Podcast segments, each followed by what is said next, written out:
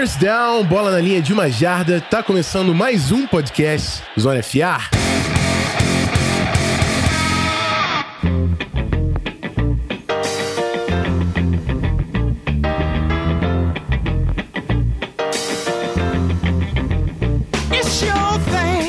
Rapaziada, Rafão Martins de volta com vocês, continuando a série de Season Preview e agora com um time da AFC, talvez um time não tão badalado, mas que vem com um dos meninos aí do Sean McVay. A gente vai falar desse, dessa nova staff do Cincinnati Bengals. E para me ajudar a falar de Bengals, tem aqui comigo o Danilo Miller do Diário NFL. Tá tudo certinho, Danilo? Fala, Rafão, muito obrigado pelo convite aí. É, falar mais uma vez no Zona FA. Uma temporada difícil pro Bengals essa última aí, perdemos dois jogadores no meio da temporada e acabamos perdendo dois jogos pro Browns. Isso é uma novidade que fazia muito tempo que não acontecia. Então é uma temporada que não foi tão boa assim, é, com muita, muitas novidades agora. Saída do Marvin Lewis depois de 500 anos, é, chegada de sangue novo, aí uma, vamos ver uma estrutura nova de ataque e defesa. É isso aí. Eu, eu desde que comecei a ver NFL, tem Marvin Lewis ali no Bengals, né? Vai ser novidade ver esse time sem o seu head coach. É, então, você é antigo, tão antigo quanto eu. O Marvin Lewis, ele estruturou o Bengals. A gente começa a criticar ele agora, cara, mas o Bengals era o Browns de antigamente. Sim. Era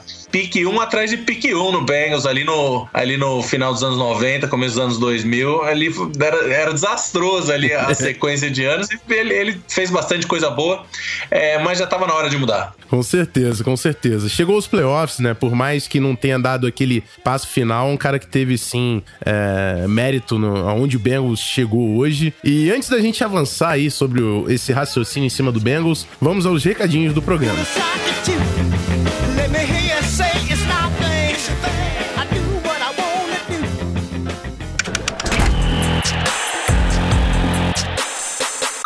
Podcast Zona FA.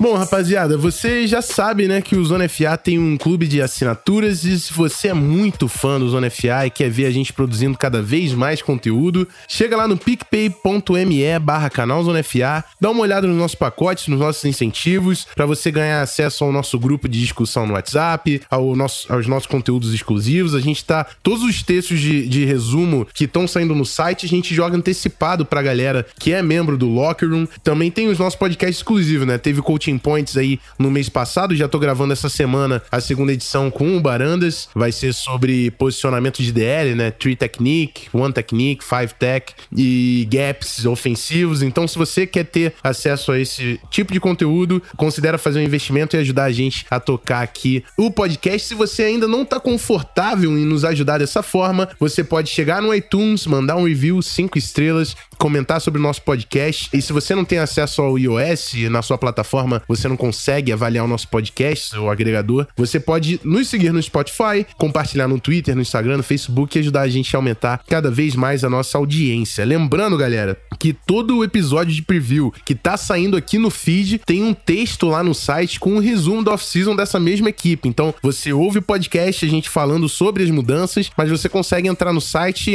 ver o resumo da equipe com as uh, quem chegou, quem saiu durante a free agency, a classe de draft, os principais jogadores no, no, no ano passado, enfim, é um bom complemento para esse programa. Não deixe de conferir lá no medium.com/barra canal Zona FA. E é isso. Bora falar de Bengals.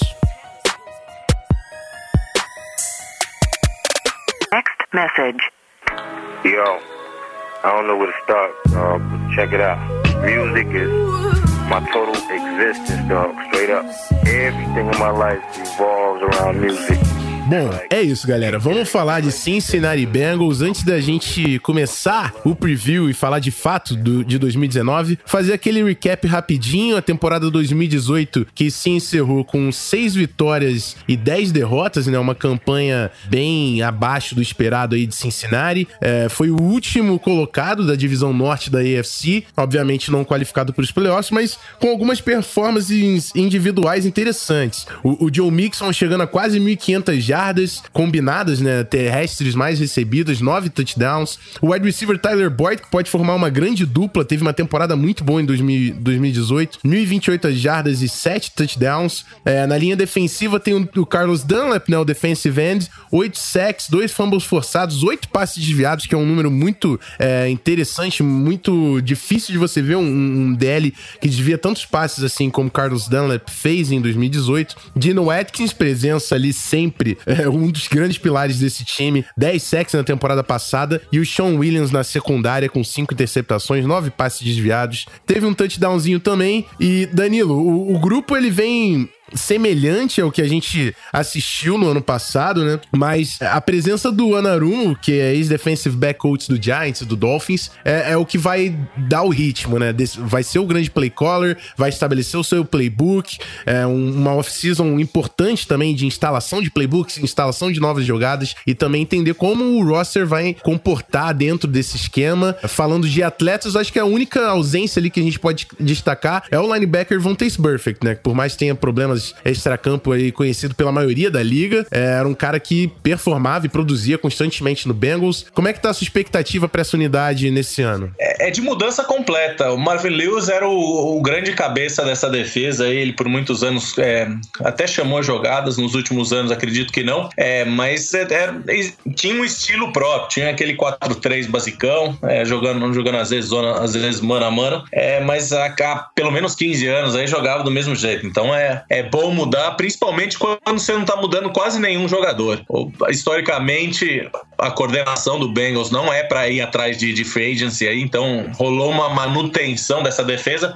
É, o Vontaze Perfect é, era um líder importante, era um cara que produzia bastante, mas se lesionava bastante, vivia suspenso. É, acho que não valia, decidiram que não valia é, mais gastar dinheiro com ele. A defesa no passado foi desastrosa, isso é curioso. Você falou o nome de dois nomes aí do Dunlap, do Carlos Dunlap, do Dino Atkins é, na linha defensiva, dois caras que produziram bastante, mas não tiveram impacto na defesa aérea no total. A defesa do Bengals aérea no total foi a 32 segunda, geralmente produção de linha defensiva vem, vem junto com, com, com produção contra o jogo aéreo, e isso não aconteceu, cara. É uma, foi uma defesa que foi muito ineficiente em terceira descida e principalmente cedendo big plays. Então isso acabou com a defesa no passado, que era ruim contra a corrida e pior ainda contra o passe. Então é, foi um desastre mesmo. Essa já estava na hora de mudar. É, não, a defesa não performou certamente. O pass rush não afetou é, a produção do jogo aéreo adversário. E, e, ainda assim a gente não viu um investimento grande do, do, do, Bengals trazendo novos nomes na secundária, né? Conta ali com o Sean Williams, que a gente já falou, tem o William Jackson, o Draker Patrick. Talvez um dos nomes aí que a gente pode ficar de olho é o Jermaine Pratt, o linebacker, é, que foi escolha de terceira rodada de NC State. É,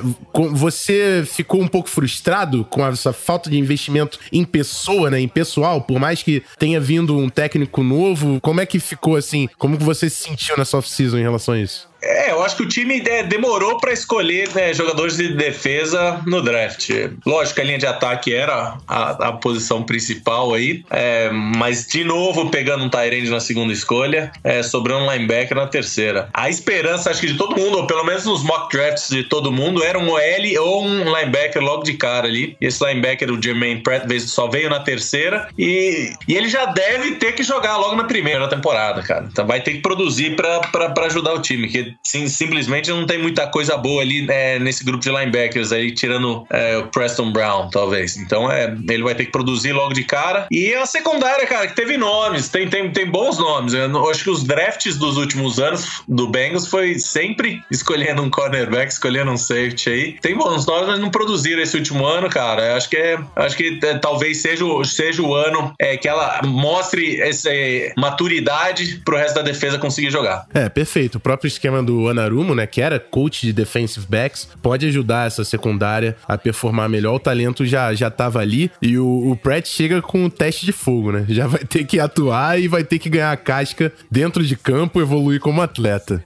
Cara, isso com certeza. Chega, chega com pressão, mas ao mesmo tempo, se você foi o último, se você melhorar pra penúltimo, já é uma melhora, né? Você pela lógica. Sim, sim, sim. Mas é. Cara, é, é, ele vai ter que trabalhar com o mesmo grupo. Eu acho que tanto ele quanto o Zach Taylor chegaram já falando bem do, do grupo atual do Bengals. É, uma, é um grupo bom que desandou no meio da temporada por causa de lesões, cara. Então é. Quando o ataque não produz, a defesa vai ficar muito tempo em campo e, e você sabe que fica um horror esse, essa bola de neve aí, sim, cara. Sim, com certeza. Bom, é, você falou do Zach Taylor, então vamos falar desse ataque, né? O ataque que aí a gente já vê um investimento no roster, né? A chegada do John Williams, que para muitos era o melhor jogador de linha ofensiva desse draft. É, o próprio Drew Sample, que foi a escolha de segunda rodada. Então você vai back-to-back -back escolhas destinadas ao ataque no draft. Também teve a chegada do John Miller, que é o veterano lá do Bills. E aí o Zach Taylor, né? O discípulo do McVay. É, essa aposta que aconteceu lá em Green Bay, lá em Wisconsin também, com a chegada do Matt LaFleur como head coach. E a gente tá curioso para ver como esses caras vão instalar esse sistema, se eles vão também utilizar esse outside zone, o, o play action, e como isso pode afetar também o jogo do Andy Dalton, que é um cara que já se provou até certo ponto na NFL, é, e também o coordenador ofensivo, né? O Brian Callahan, quem não, não, não tá tão ligado, o Bill Callahan, que é o pai dele, é um dos grandes técnicos, uma das grandes mentes falando de trincheira, de linha ofensiva. Então, uma combinação bem interessante aí na staff,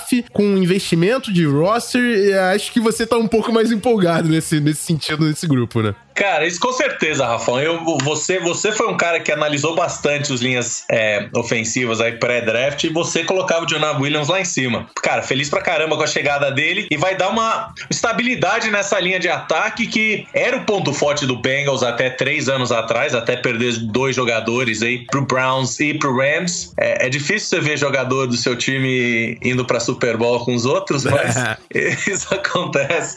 Como capitão do, do time dos outros, sim, mas é é. Cara, a, a, linha de ataque era a prioridade total, cara, de, de, de, melhorar, estabilizar. Curiosamente, mesmo com a linha de ataque mediana no passado, foi é, produzir o melhor corredor da FC, né? No Joe Mixon, foi o, foi, foi o running back com a maior produção na FC. Isso é curioso. Então, essa chegada de John Williams, é, pelo que eu vi nos treinamentos nas últimas semanas, ele, ele está treinando de left tackle, colocando o Cody Glenn, que veio do Bills ano passado, para jogar de guard, cara. Então é interessante você ter essa aposta, já, já, já vê isso, já vê esse Jonah Williams produzindo é, o suficiente para colocar o Corey Glenn, que é um, é um linha já veterano, aí, jogar mais pro meio. Cara, e vai, vai dar uma produção muito maior e, e uma proteção maior pro Andy Dalton, cara. É, é, ano passado o Bengals, tá, ficou em último 6 e 10, cara, mas ele tava 5 e 4 até a lesão do Andy Dalton e do AJ Green. Então, é, foram, foram duas metades aí completamente diferentes, é, sem o Andy Dalton. Quer dizer, sem o AJ Green já é um horror. É, o Bengals não possui essa,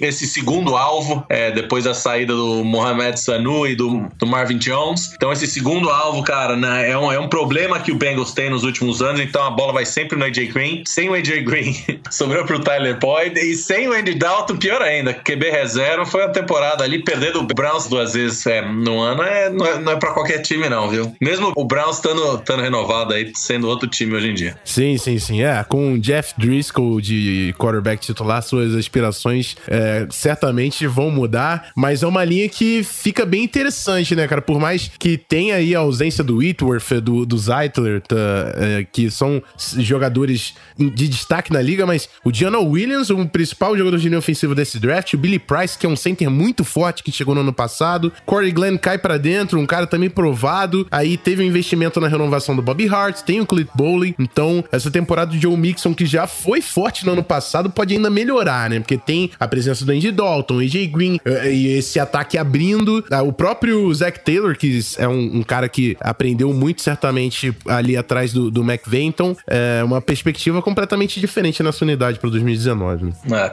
E eh, o Zach Taylor, essa acho que é a, a, grande questão, é saber o quanto que ele vai trazer do ataque do Rams, aquele ataque dinâmico de, de jet sweep, de, de, de screen e de passe rápido. Eu vou ver o quanto que vem dele, porque ele ficou pouco tempo lá, cara. Ele ficou dois anos lá, não sei se foi o suficiente para adquirir tudo. E pelo que eu tenho visto, ele, ele vai assumir o comando de chamadas lá. Então ele, ele tem bastante, acho que ele pegou bastante da, daquela insanidade uhum. lá do McVeigh. É, vai ser um mini McVeigh aí. Cara, espero que com a energia total dele e com muita novidade, cara. Vamos ver se, se, se os, os velhos, os veteranos aí, jogadores de ataque do Bengals vão se adaptar. O Andy Dalton, principalmente, o estilo de jogo. Não tô nem falando de qualidade, porque tá, ele não tá entre os cinco melhores da liga, mas ele tá na metade de cima, né, cara? É um, é um, é. é um QB bom. Ver se o estilo dele adapta esse, esse estilo novo de jogo que o Zach Taylor vai trazer. É isso aí. É um cara provado, com casca, que já chegou aos playoffs. Então, é realmente vai ser crucial esse período aí de off-season, de instalação de jogadas, porque são é, é playbook novo no ataque e na defesa. Então, a atenção aos detalhes e a todo esse processo de pré-temporada vai ser bem importante pro Bengals para performar já em 2019 com a staff nova. O bacana do draft do Bengals, que eu achei interessante, de se escolheram dois running backs ali pro final do draft, cara, uhum.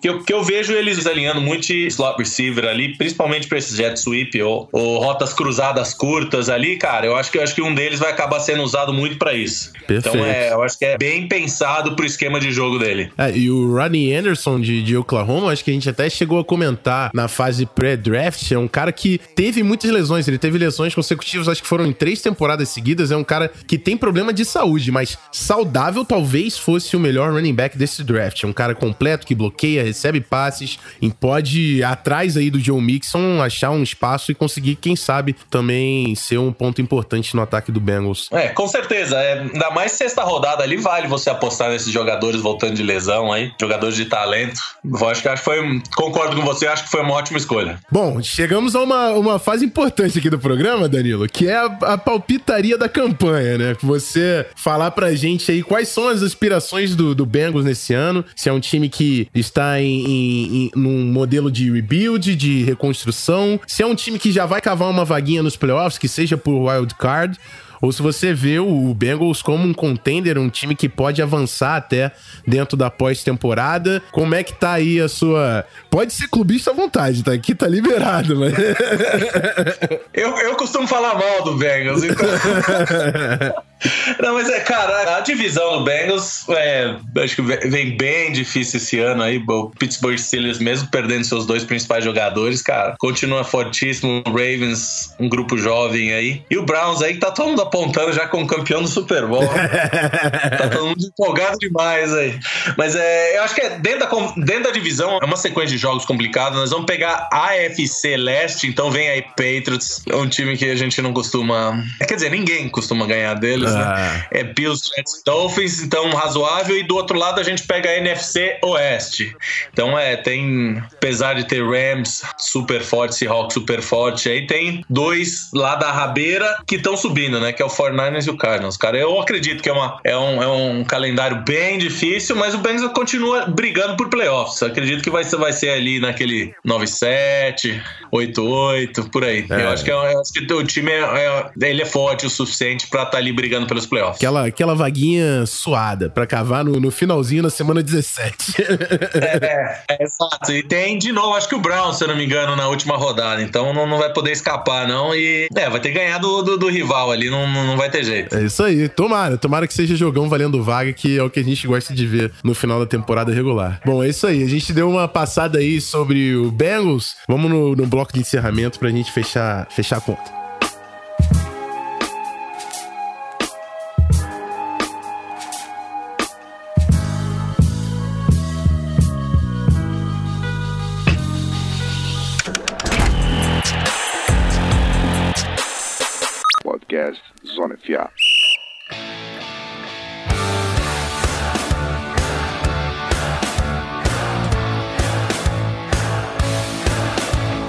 Bom, é isso aí, rapaziada. Primeiro agradecer a todo mundo que ficou até o final. Os episódios estão sendo mais curtinhos agora no Season Preview, né? A gente tá tentando soltar três por semana. E eu quero agradecer, né? É um prazerzão estar de novo aqui com o Danilo, falando do time do coração dele, falando de NFL, enfim, falando de futebol americano. Eu gosto quando a gente traz convidados que têm conhecimento que a gente consegue jogar o nível lá em cima. Danilo, abrir o microfone para você, fazer o seu jabá aí, falar do Diário NFL, onde o pessoal consegue te achar e te acompanhar durante a temporada. Valeu, Rafão. Muito obrigado obrigado pelo convite novamente. Sempre legal falar com você aí, cara que manja pra caramba. Quase saiu um palavrão agora aqui. É, fica à vontade, fica à vontade. Vocês ouvindo, ouvindo no Twitter também, cara. Então continue lá, meu. É, dando opiniões ali, porque eu, eu, eu levo muito em conta o que você escreve aí, Rafão. Você é o cara, mano. Beleza? Então convidar todo mundo, Diário NFL, Twitter, diarianfl.com, é, no site Diário NFL, no Instagram aí. Visitem lá. Valeu, valeu, Rafão. Um abraço. É isso aí. A gente vai marcar aí a página do Danilo quando,